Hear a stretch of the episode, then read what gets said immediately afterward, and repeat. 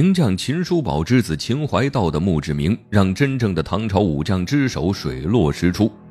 这人呢，不是勇猛善战的尉迟敬德，也不是隋唐猛将中排名第一的李元霸。那这位低调的猛将究竟是谁？带大家走进隋末唐初，看看大唐第一猛将。对于隋末唐初的猛将们，《隋唐演义全传》这本小说给出了一个排名，共有十八位猛将，但有五位只知其人不知其名，分别排在十二位、十三位、十四位、十五位。和十七位，这十八位猛将中，垫底的是单雄信，排在十六名的是秦叔宝，排名十一的是辛文礼，排名第十的是尚师图，依次往上呢是魏文通、杨林、罗成、武天赐、武云昭和熊阔海，排在第三名的是猛将裴元庆，他的厉害之处体现在力量上，裴元庆的武器是一对重三百斤的银锤。三百斤要是放在一般人身上，别说舞起来了，就连挪动都困难。可见裴元庆的力量有多大。排名第二的是猛将宇文成都，他是宇文化及之子，在不同的影视剧中对宇文成都的塑造不同，但他的战斗力一如既往。宇文化及能排在第二，得益于他的师傅于巨罗。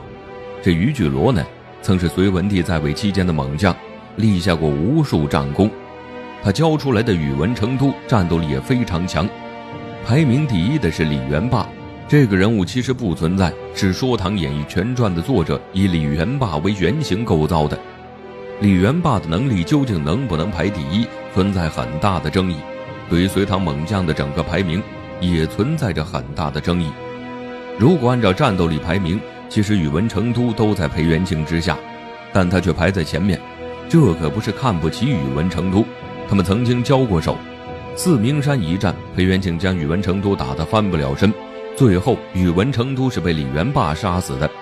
宇文成都死后，他的师傅痛心不已，为了给徒弟报仇，已经八十多岁的于巨罗找到李元霸，要和他单挑。结局很让人意外，李元霸竟然被一个老头给斩杀了。这样看来的话，岂不是于巨罗该排在第一？只能说，小说就是小说。虽然有一定的历史背景，但可信度还是不能保证。关于隋唐时期的小说有很多，不同的版本对武将的排名都是不一样的，里面有很多人物都是虚构的，更别说武将的战斗力了。那么，根据隋唐正史，哪位武将才是第一猛将？一九七四年，秦叔宝儿子的墓室揭晓了这个答案，他的墓室是在河南洛阳被发现。因为这个墓室不大，当时并没有引起很大的关注。可是当考古人员发现墓室主人是谁后，关注突然就变多了，还掀起了一场热议。因为墓室中葬的人是秦怀道，唐朝名将秦叔宝之子。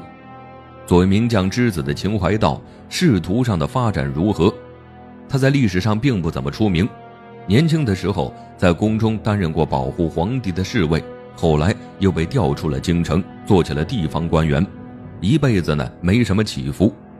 提到秦淮道，第一反应是秦叔宝，父亲的光环太耀眼，也是一种烦恼吧。不管是在小说中还是在正史中，他都具备名将光环。当秦淮道的墓室被发现，自然是值得关注的。在秦淮道的墓室中有很多值得研究的文物，而且秦淮道的墓室保存很完整。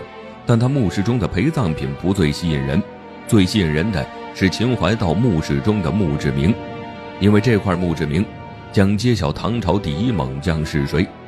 在一大块墓志铭中，考古人员提取出最重要的一句：“高祖时期，祖秦叔宝秦玉之敬德于美良川。”这条墓志铭想表达的意思是，在美良川之地，秦叔宝生擒了尉迟恭。但唐朝历史记载，尉迟恭没被生擒过，而是主动投降了秦王李世民。秦淮道墓志铭上的信息和唐史记载不同，上面的意思是，尉迟恭是被秦叔宝生擒后才向李世民投降的。那为何墓志铭和唐史有如此大的出入？哪个更值得可信呢？毋庸置疑，当然是墓志铭更可信了。自古以来，史书都是被公开撰写、公开传阅的。别看是公开的，但很容易被篡改。只要背后的力量够大，历史完全跟着个人意愿走。史书是给后人看的，都是统治者想让人看到的一面，所以不完全可信。墓志铭就不一样了，古人对死亡这件事儿是带有敬畏之心的，他们不敢也不能在墓志铭上胡乱记载。要是记载不实信息，是对列祖列宗的不敬，这种遭人唾弃的行为一般不会有人干。而且墓志铭放在自己的墓室中，不管好事坏事都不会有人知道，所以没有胡编乱造的必要。墓志铭记载的都是实际发生、客观存在的信息，可以说不会带有个人色彩，这比后人撰写的史料可信度要高得多。再加上秦淮道是个很孝顺的人。自然也很看重列祖列宗，湖边墓志铭的事儿，他应该做不出来。既然秦叔宝能生擒尉迟恭，那他的战斗力应该是非常强的。《说唐演义全传》中却将秦叔宝排在十六名，这个位置可配不上秦叔宝的战斗力。想了解秦叔宝的真正实力，那就要看看美良川之战。这场战役是唐朝历史上很重要的一次战争，也是李世民征战的转折点。这美良川的具体位置在山西闻喜县内，因为是个很美的地方，加上有山涧与河流，所以被人取名为美良川。唐高祖武德二年冬，隋朝将领刘武周驻扎在美良川，秦王李世民带兵征战到此，和刘武周展开激烈一战。美良川战役最终谁胜谁负？这一战，李世民没有亲自上场，而是派出手下两位大将，殷开山还有秦叔宝。两人分兵行动，采取包抄的战术，给刘武周的主力军来了个毁灭性的打击。这场战争在开战前，刘武周就注定会输，因为在开战前，李世民来了个大点兵。点兵过程中，军队气势高涨，那鼓声和呐喊声响彻了美良川山涧。刘武周听见李世民点兵，吓得他派出手下最厉害的将领，就是尉迟恭。在战争关键时刻，秦叔宝带着士兵冲入敌人阵营，一鼓作气将刘武周手下大将尉迟恭生擒了。这场战绩只是秦叔宝战绩中的沧海一粟。关于秦叔宝的实力，民间流传着这样一句话：“马踏黄河两岸，简打三州六府。”简短的一句话，将秦叔宝的实力完美呈现出来。他仅凭一杆枪和一匹马，就能剿灭敌军阵营。可见秦叔宝彪悍的战斗力，如果这都不能证明秦叔宝的实力，那就找人与之对比一下。关公战秦琼这句话呀，很多人应该听说过。将秦叔宝和关羽放在了一起，可他们并不是一个朝代的人，之间隔着上千年，这种比较似乎多余了。实则不然，会将秦叔宝和关羽放在一起，是因为他们的实力差不多。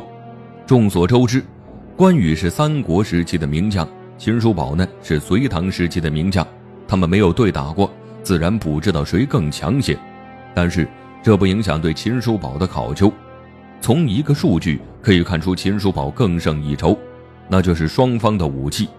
秦叔宝的武器是一对铜简，这武器的重量有一百三十多斤；关羽的武器是青龙偃月刀，该武器的重量只有八十多斤。从武器的重量来看，秦叔宝的力量在关羽之上。设想一下，要是两人交手，那秦叔宝完全可以靠力量压制关羽。这样一位比关羽还厉害的猛将，怎么配不上大唐第一猛将的名头？很少有小说将秦叔宝列为唐朝第一猛将，是因为秦叔宝的黄金时期不在唐朝，他征战最厉害的那几年是在隋朝期间。到李世民坐上皇位后，秦叔宝年纪已经大了，而且他为了躲开李世民的猜忌，逐渐隐藏了自己。他以生病为由拒绝带兵出战，因此秦叔宝的战绩少了很多。尉迟恭投降李世民后，得到很多征战机会，算得上李世民手下第一大将。秦叔宝生擒过这样一员猛将，说他是唐朝第一猛将，应该不算过分。